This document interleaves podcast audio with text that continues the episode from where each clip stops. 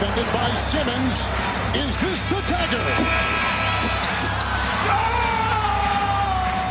Ladies and gentlemen, welcome to the main event.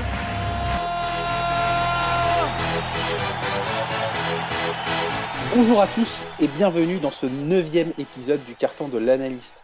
Dans ce podcast, nous revenons ensemble sur l'actualité de notre ligue préférée dans un format euh, de 4 cartons de 12 minutes, à l'image d'un match NBA. Nous faisons notre grand retour après une période de disette marquée par l'arrêt, bien sûr, de la NBA suite à l'épisode du coronavirus, euh, que nous aborderons d'ailleurs avec mes coéquipiers de la journée. À ma gauche, celui qui parvient à être aussi actif que Twitter, euh, sur Twitter, pardon, qu'un Woj en période de trade deadline, Benjamin. Salut, ça va? Ça va et toi? Ouais, Ça va super. Ben, Parfait. Et du coup, euh, à ma droite, ah, il est effondré depuis l'annonce de Lamarcus, euh, mais peut-être qu'il parviendra à avoir espoir en démarrer. Jérémy. Salut les gars, je suis dévasté. Donc moi c'est Paul et je serai aujourd'hui votre meneur de jeu pour cet épisode. Euh, du coup, messieurs, comment ça va vous depuis euh, depuis la fin de la NBA Euh, dur de vivre sans NBA, mais bon, on a eu de l'actualité sur la reprise. On a pu voir des joueurs euh, qui s'entraînent chez eux. On a quand même eu quelques trucs à se mettre sous la dent. Donc euh, ça va plutôt bien. Content de reprendre les podcasts. Ça c'est sûr, c'est vrai que comme euh, comme je disais, moi je suis très heureux de vous revoir, euh, de pouvoir faire cet épisode avec vous. C'est vrai que ça fait depuis maintenant euh, trois mois qu'on n'avait pas pu faire un petit podcast. Donc voilà, c'est euh, on lance euh, et on plonge directement dans le vif du sujet avec au programme de cet épisode euh, vraiment le retour de la NBA au devant de la scène. Euh, on reviendra donc sur euh, une mi-temps complète, sur l'actualité de la reprise, avec le format qui a été proposé aux équipes, etc. Et on reviendra en deuxième période sur les propositions qui ont été faites par rapport aux playoffs, car elles se joueront sur terrain neutre. Et la NBA, comme à son habitude, est parvenue à nous sortir du chapeau bah, des règles plus étonnantes les unes que les autres, donc on les débattra tous ensemble. Et enfin, nous reviendrons sur nos favoris pour, euh, pour la course au titre, avec euh, euh, là encore euh, des trucs qui ont été faits pendant la saison régulière qui n'ont pas forcément marché. On pensera notamment au load management, si cher à notre Kawhi et du coup à notre Jérémy, euh, qui pourrait ne pas être aussi efficace. Euh, donc on attaque tout de suite euh, cette première période avec le coup d'envoi. Comme nous l'expliquions en préambule, nous reviendrons dans cette euh, première période sur les événements récents de cette crise du coronavirus euh, qui frappe de plein fouet la planète et du coup la, la sphère NBA qui n'a pas été épargnée. Donc on fait un rapide retour sur les faits euh, avec dans la nuit du 11 au 12 mars une première bombe qui tombe sur la NBA. Euh, Il y a la suspension du match entre le Jazz et le Thunder euh, quelques minutes avant le début de la rencontre. On parle de, joueurs contaminés, il y a eu des tests qui ont été faits dans la matinée, etc.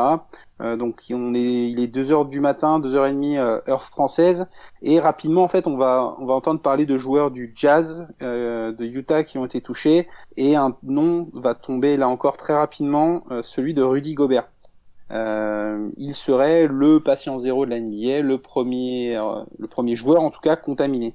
Après, il faut dire que le français n'avait pas été les plus malins en jouant avec les micros des journalistes quelques jours auparavant pour dédramatiser la situation avec des grands guillemets, bien entendu. Euh, mais après, il y a eu un déferlement médiatique outre-Atlantique pour, euh, pour Rudy, qui s'en prend vraiment de tous les côtés, de manière plus ou moins intelligente. Euh, moi, j'aurais une première question rapidement. Est-ce que vous euh, vous blâmez, on va dire, Rudy Gobert, euh, même si on est trois mois après, euh, bien sûr. Est-ce que rapidement vous vous blâmez encore, Benjamin? Alors personnellement, j'ai envie de dire, ça fait trois mois, on a tous oublié. Et surtout, faut pas oublier que la NBA, oui, a eu Rudy Gobert. Donc on a eu, entre guillemets, la chance d'avoir un bouc émissaire. Mais il y a plein d'autres ligues dans lesquelles il n'y a pas eu ce cas-là, il n'y a pas eu ce patient zéro. Et elles sont quand même arrêtées. Donc je pense que la NBA, de toute façon, Rudy Gobert ou pas, se serait arrêté. Et je pense que d'autres joueurs auraient pu être, auraient pu être euh, le patient zéro. euh, si Rudy Gobert ne l'avait pas été. Donc pour moi, c'est plutôt un concours de circonstances plutôt qu'autre chose. Et euh, on peut pas remettre ça sur le dos de Rudy Gobert. Il a pris suffisamment cher. euh, il a fait des petites actions, il a fait des dons pour pour compenser justement ce, cette faute dans son image. Donc totalement oublié pour moi. Je suis entièrement d'accord avec toi et c'est vrai que c'est compliqué et c'est ça veut dire quelque chose qui est très américain de pointer pointer du doigt quelqu'un. Euh, on a vu notamment des tweets euh, particulièrement assassins du Vosges euh, qui en est venu à un peu monter Donovan Mitchell contre Rudy Gobert. Euh, C'était pas très malin euh, pour moi. Euh, toi, Jérémy, est-ce que tu as un avis un peu sur la prise de position du Vosges euh, pendant cet épisode? Ben, ouais, moi je trouve ça un peu bête. Déjà, c'est pas son rôle au départ de faire ça. J'ai, pas l'impression que ce soit son rôle. Et puis, il faut aussi se remettre dans le contexte. C'est à ce moment-là, personne ne savait encore exactement ce qui nous attendait. Personne ne savait que le monde entier allait être mis à l'arrêt à cause de, de, cet incident, etc. Donc, le geste en soi de Rudy Gobert, oui, on peut le blâmer, le geste, mais déjà, je ne pense pas que ce soit à cause de ça qu'il ait été atteint et était le patient zéro. Mais on peut pas, faut pas en faire non plus toute une histoire, quoi. Ça est, Benjamin, tu l'as dit, ça fait trois mois. Maintenant, on est passé à autre chose. C'est vrai qu'il y a eu des discussions d'ailleurs entre entre le, front office du Jazz et les deux joueurs. Il y a eu des déclarations qui ont été faites. L'eau euh, est un peu passée sous les ponts. Après, on verra comment ça se passera du, au début de la saison. Mais même Rudy Gobert le disait que euh, c'était de- deux compétiteurs, qu'ils étaient coéquipiers et qu'ils avaient envie d'aller chercher le titre.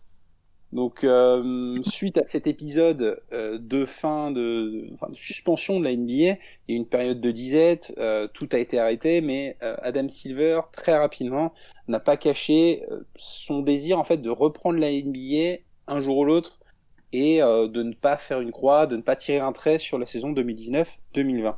Donc, on a entendu parler de noms de villes qui sont sortis pour accueillir la NBA. On a parlé de formats un peu spécial, spéciaux, pardon, euh, où euh, on retrouverait dans un espèce de tournoi toutes les franchises, etc., etc., etc. Et c'est vraiment le 3 juin que les premières véritables informations sont tombées. En fait, il y avait eu vraiment des, des bribes, mais là, c'est la première fois qu'elles étaient vraiment vérifiables et elles ont même été entérinées dès le 4 juin. Alors, on fait un, rapide euh, passage sur le format qui a été proposé et qui a été d'ailleurs validé par les franchises NBA, par les 30 franchises NBA. Le format est le suivant. Euh, 22 équipes sont autorisées à reprendre la compétition. On reviendra plus tard sur, euh, sur lesquelles, euh, et en tout cas celles qui n'ont pas été sélectionnées.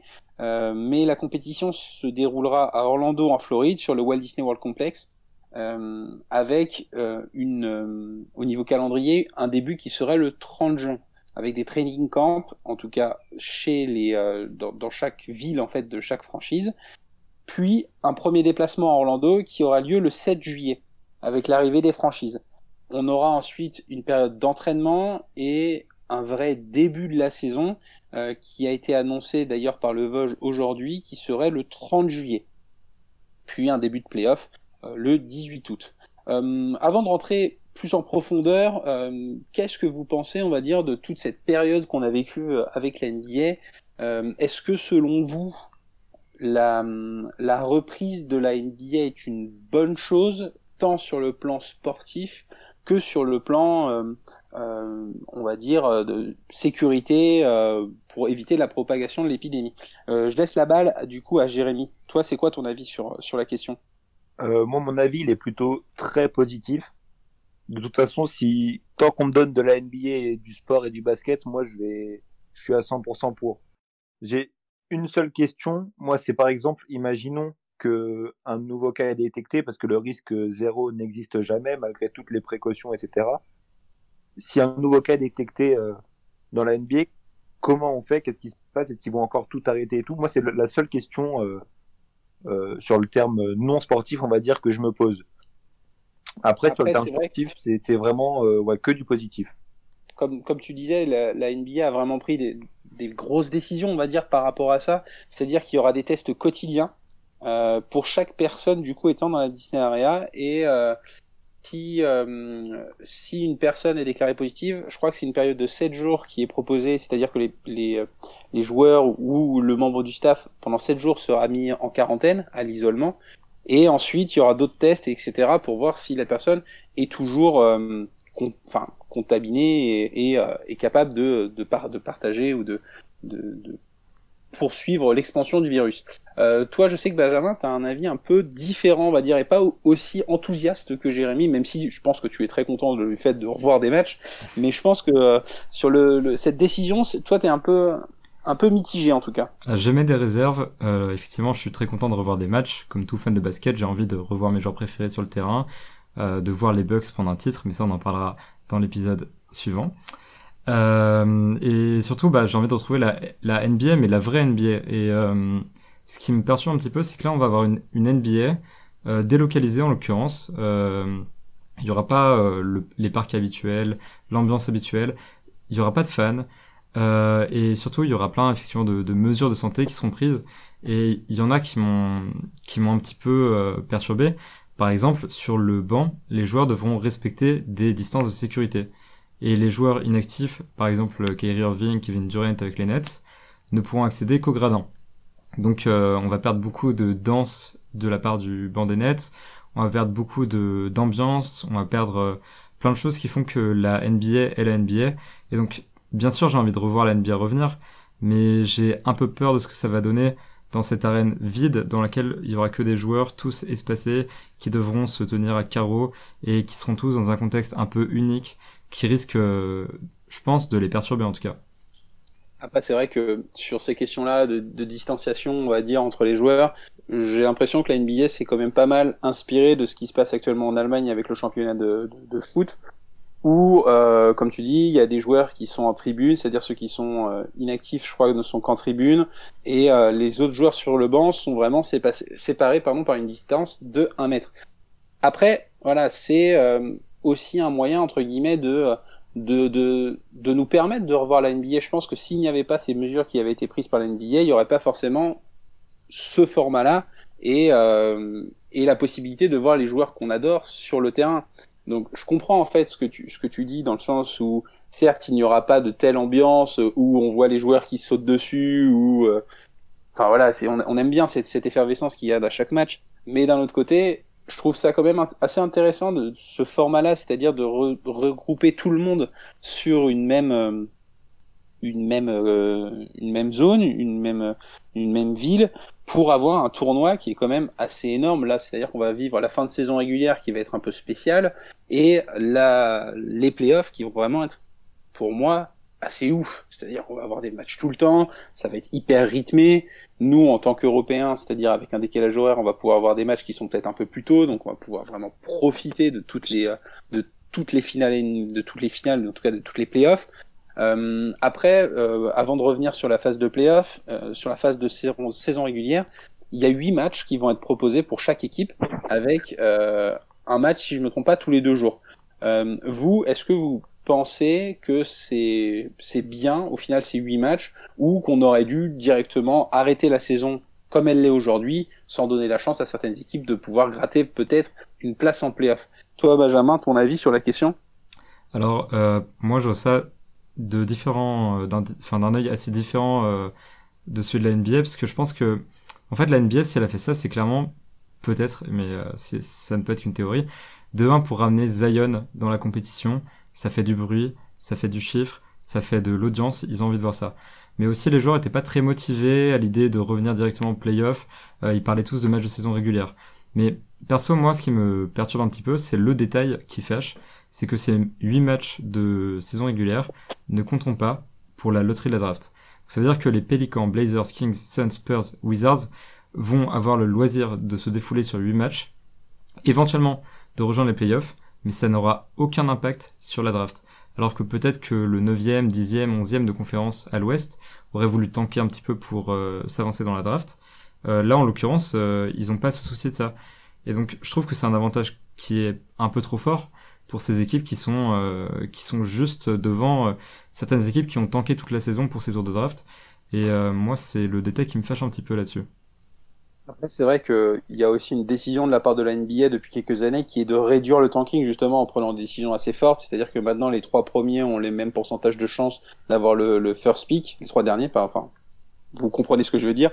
Euh, donc, je pense qu'il y a aussi cette, ils sont encore en fait dans cette logique-là, c'est-à-dire qu'ils ils testent quelque chose, voir si ça fonctionne.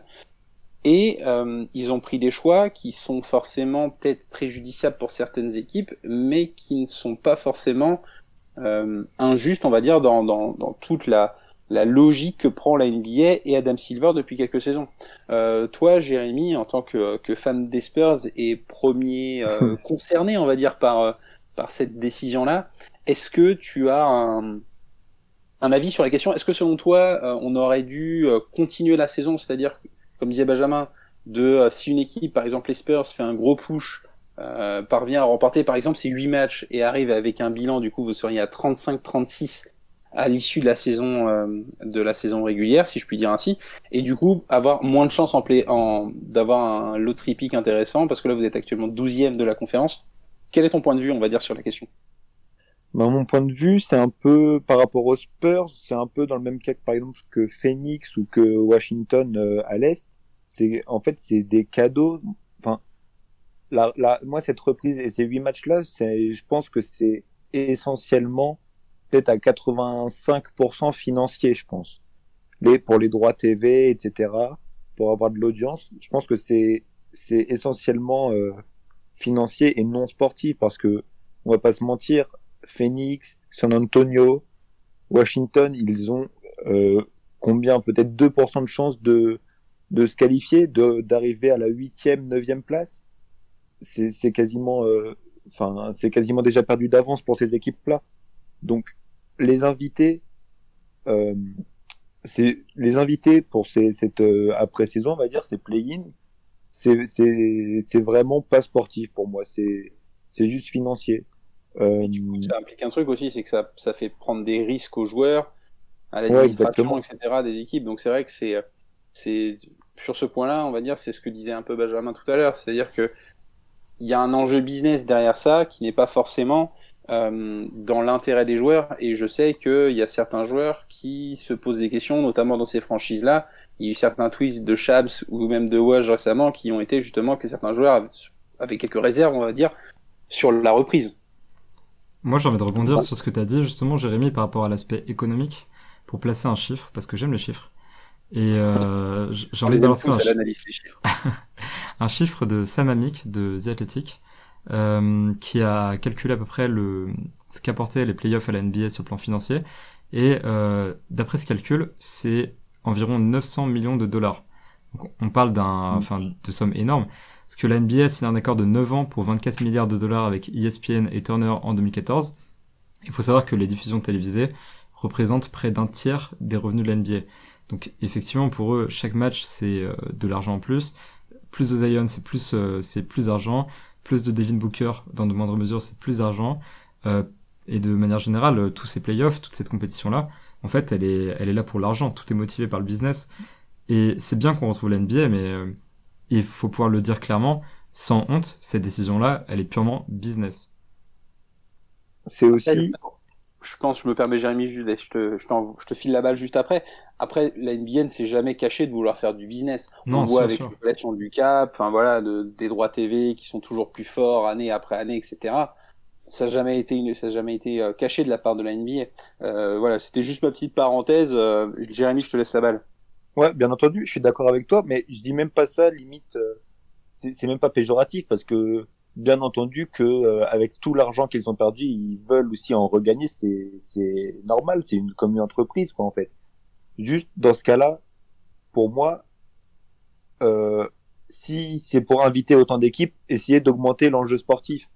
Pour San Antonio et Phoenix ou Washington, même euh, en disons Sacramento, il y a zéro enjeu sportif donc pourquoi, si on les invite, ne pas, euh, je vais pas dire les favoriser, mais leur donner autant de chances que euh, des équipes au-dessus Alors oui, ce serait inégal, mais euh, c'est, ça aurait pu être une solution pour augmenter l'enjeu sportif, parce que là, il y en a quasiment pas.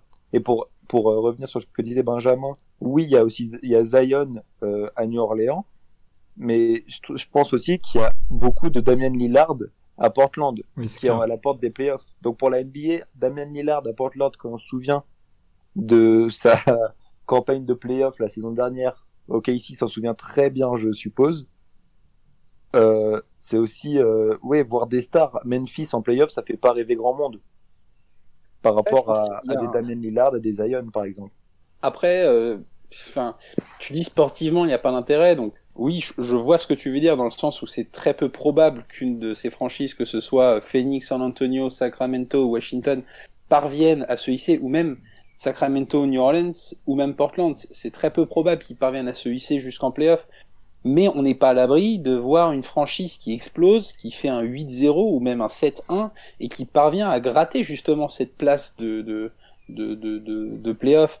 Si, imaginons, on voit Memphis qui s'écroule complètement, mais vraiment complètement, qui fait un 0-8, et, euh, et à l'inverse, Zion bien, bien porté, euh, ou Sacramento ou San Antonio parvient justement à, poser, on va dire, euh, euh ses cartes sur la table, parvient justement à, à, faire une belle histoire, on va dire. Et euh, on sait que la NBA aime bien ces belles histoires. Après, je comprends bien sûr le, côté aussi business derrière ça, et c'est logique. Mais euh, il y, a, je pense, il y a, un côté aussi un peu historique, c'est-à-dire que si une franchise arrive à faire ça, on en parlera, je pense, encore dans 2-3 ans. Hein. Oui, clairement, ouais. Après, Et moi, ça, je, ça pourrait être intéressant. J'aimerais bien ajouter deux précisions parce que c'est vrai que euh, on n'a pas précisé, mais euh, pour expliquer le système pour la qualification en playoff, euh, on a donc les équipes qui joueront chacune euh, 8 matchs de saison régulière, donc ils auront des bilans inégaux. Et par contre, derrière, ce qui va se passer, c'est que si, une, si le, la huitième équipe a plus de 4 matchs d'avance sur la neuvième, elle est qualifiée en playoff, mais s'il y a 4 matchs ou moins, ils joueront un barrage euh, qualificatif. Et donc l'équipe la mieux classée devra battre la neuvième équipe. Mais euh, si c'est la neuvième équipe qui veut passer en playoff, il faudra qu'elle gagne deux fois contre la huitième. C'est un peu complexe, mais on l'avait pas précisé, donc je tenais à dire ça. Et en deux, euh, j'aimerais revenir sur un truc qu'a dit Jérémy. On parlait de, ou peut-être toi Paul, je sais plus. Quelqu'un a dit qu'on voulait pas, enfin, personne n'était super tenté par les Grizzlies en playoff. Mais je sais qu'il y a un fan des Grizzlies qui écoute ce podcast et qui l'écoutera. Et euh, j'ai envie de, de lui glisser un mot et de lui dire de faire confiance à ces Grizzlies parce que personnellement je les vois pas bouger. Et je pense qu'ils peuvent rien faire contre les Lakers. Mais moi en tout cas j'ai envie de voir Jamorant en playoff et je sais que lui aussi. Donc euh, petite dédicace à Guilhem qui écoute notre podcast depuis le début. Merci à toi pour tes écoutes et puis je rends le micro à Paul. Bah, écoute, on, on t'embrasse Guilhem et euh, on est on est impatient de voir un peu ton retour sur, sur en commentaire en tout cas sur ce podcast. Euh, moi, j'aimerais juste faire une petite précision aussi un peu dans, ce, dans une décision un peu étonnante de la ligue. Euh, donc on sort on va dire du cadre sportif, en tout cas plus ou moins. Euh, c'est qu'il n'y aura pas de prise de sang anti-drogue euh, pour la reprise. Donc c'est-à-dire que les joueurs qui auraient un peu euh, comment dire esquivé les, les, les le règlement euh, ne serait pas testé aux grand dames d'ailleurs de DeAndre Ayton et de John Collins, qui sont très déçus de ne pas pouvoir participer euh, à cette phase finale. Euh, donc là encore, c'est une décision qui est un peu invraisemblable pour moi de la, de la ligue, euh, parce que ça n'encourage pas forcément les joueurs à se dire que, que voilà. Après, c'était vraiment l'usage de drogue récréative, donc on parle voilà de, de tout ce qui est cannabis, etc. Euh, J'aimerais juste faire un dernier point en fait sur justement les équipes qui n'ont pas été invitées. Donc on, on, en a parlé vraiment là dans, dans, dans, toute cette dans toutes nos discussions. Donc euh, il y a huit équipes qui ne participent pas aux playoffs. Donc côté conférence Est, euh, je le fais dans l'ordre alphabétique. Il y a Atlanta, Charlotte, Chicago, Cleveland, Détroit et New York. Et côté Ouest, il y a Minnesota et bien sûr Golden State. Euh, Est-ce que pour vous euh, c'est un bon choix de ne pas faire venir ces équipes en sachant que ces mêmes équipes, en tout cas certaines, euh, se sont plaints du fait que euh, elles ne pourraient pas, on va dire, faire jouer leur chance de, se montrer sur un plan business, etc. Et que sur un plan sportif aussi, elles prendraient peut-être un, certain retard. Euh, toi, Jérémy, est-ce que tu as un, avis sur, sur cette question? Est-ce que selon toi, c'est la bonne solution de ne pas faire venir ces équipes à Orlando? Euh, oui, totalement. Je pense que ça n'avait qu'à, à part bien entendu pour les franchises en elles-mêmes, sur euh, l'aspect l'aspect global, ça n'avait aucun sens de de d'amener les 30 franchises euh, à Orlando. Déjà, ça fait beaucoup de monde, ça fait beaucoup de déplacements, etc. pour rien, de beaucoup de risques en plus. Et sportivement, ça ne rapporte pas grand-chose. Effectivement, ça aurait peut-être aidé les franchises, encore une fois sur le plan business, mais euh, sur leur argument de dire qu'ils prendraient du retard euh, au niveau sportif, j'y crois absolument pas. Ils peuvent, ils ont des entraînements et ils, enfin, c'est pas, euh, ils ont jusqu'à octobre pour euh, s'entraîner, etc. Jusqu'à fin octobre normalement. Enfin, je, sur le plan sportif, je trouve que ça n'aurait eu aucun intérêt pour les franchises de d'aller à Orlando en fait. Toi, Benjamin, j'imagine que tu es un peu dans, ce, dans cette même optique. Bah pour moi déjà 22 équipes c'était peut-être trop, 20 équipes auraient été peut-être plus euh, plus logique comme, comme choix. En fait on a pris tellement large déjà que euh, je suis plus à une ou deux équipes près. Euh, les peut-être que les Suns et les Kings auraient dû sauter. Je dirais pas les Spurs, j'ai pas envie d'énerver Jérémy. Euh, mais euh, voilà, on sait que les Hawks ils font rien. Désolé Paul encore une fois. Les Knicks encore pire. Et par contre, ce qui me perturbe, c'est de pas avoir les Warriors là-bas, parce qu'on les voit à chaque off-season depuis quelques années, enfin depuis un bon nombre d'années déjà. On les voit favoris chaque année, et là, on n'aura même pas de Warriors à Orlando. Euh, c'est le point qui me perturbe. Après, personnellement, les Wolves, euh, je m'en fous, hein, ils peuvent rester chez eux. De toute façon, ça fera aucune différence. Après, les Warriors, ils ont vraiment euh, expliqué qu'ils faisaient une saison euh, off, on va dire, qu'ils arrêtaient cette saison, qu'ils ne, ils ne poursuivraient pas. Ah oui, mais sans pour On peut autant, les euh, comprendre. Pardon? On peut les comprendre. Ah, on peut les comprendre, ils perdent leurs deux meilleurs joueurs. Euh, KD s'en va. Euh, je- garderai mon avis sur KD parce que je pense que ça pourrait me faire un podcast entier. Euh, 48 minutes où je dirais des choses qui ne sont pas forcément les plus belles. Moi, je. Euh, mais c'est vrai que euh, ce choix de la NBA a été un choix sportif pour moi parce qu'elles ont plus rien à jouer. Euh, et également un choix médical ou sécurité euh, pour éviter la propagation et du coup prendre des risques euh, pour les, joueurs et le staff. Je garde la balle sur cette dernière possession, euh, en tout cas sur ces dernières secondes qui s'égrènent sur le chrono. Euh, je pense qu'on est tous impatients de, voir la NBA, c'est vrai qu'on en a parlé. Chacun a son avis sur, sur, sur la prise de décision de la NBA, ou en tout cas de, la, de Adam Silver, de, de faire ce choix de ramener 22 équipes. Il y avait de l'enjeu business forcément, euh, mais je pense parler pour tous les fans de basket à travers le monde, euh, pour dire que bah, au final, ne pas voir de NBA pendant trois mois, c'était long, voire très très long, et se refaire euh, les matchs de saison régulière dont les résultats n'ont pas plus d'importance que ça maintenant, ah bah, c'était pas si pas si pas si dommage en fait. En tout cas, on verra bien si le format de cette NBA Covid friendly portera ses fruits. Fournier is one dribble, lets it fly. He it. Le buzzer de cette première mi-temps retentit. Euh, nous vous remercions de nous avoir suivis euh, pour notre grand retour et euh, nous vous retrouvons dans notre deuxième période qui arrive tout de suite. Merci tout le monde.